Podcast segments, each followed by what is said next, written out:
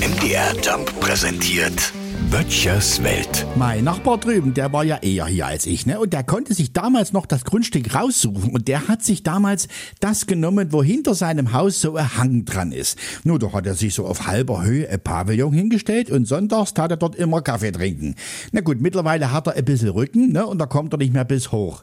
Und er hat sich ja neben dem Pavillon ein bisschen Wein angebaut. Nicht viel, so ein paar Stöcke. Aber wenn wir im Herbst dann doch mal rübergehen, um die Trauben abzusammeln, da wissen wir am Abend aber, was wir gemacht haben. Ne? Wir helfen ja nur, weil es dann zum Verkosten kommt. Ne? Und ich habe mir schon immer mal gedacht, so eine Verkostung, die musst du mal aufnehmen. Da sitzen wirklich erwachsene Männer und Frauen im Kreise, haben keine Ahnung von Wein und philosophieren über das gerade Konsumierte. Ich frage mich ernsthaft, ob da manche nicht das ganze Jahr über Vokabular sammeln, um alles an diesem einen Abend rauszuplauzen.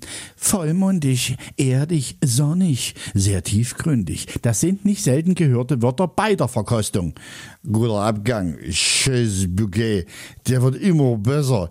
Sowas hört man dann nach der Verkostung. Der einzige Wein, den die meisten morgen brauchen, ist übrigens Franzbrandwein. Zum Einreiben, gegen die Rückenschmerzen, vom Weinlesen, ist ja klar. Böttchers Welt. MDR Jump macht einfach Spaß.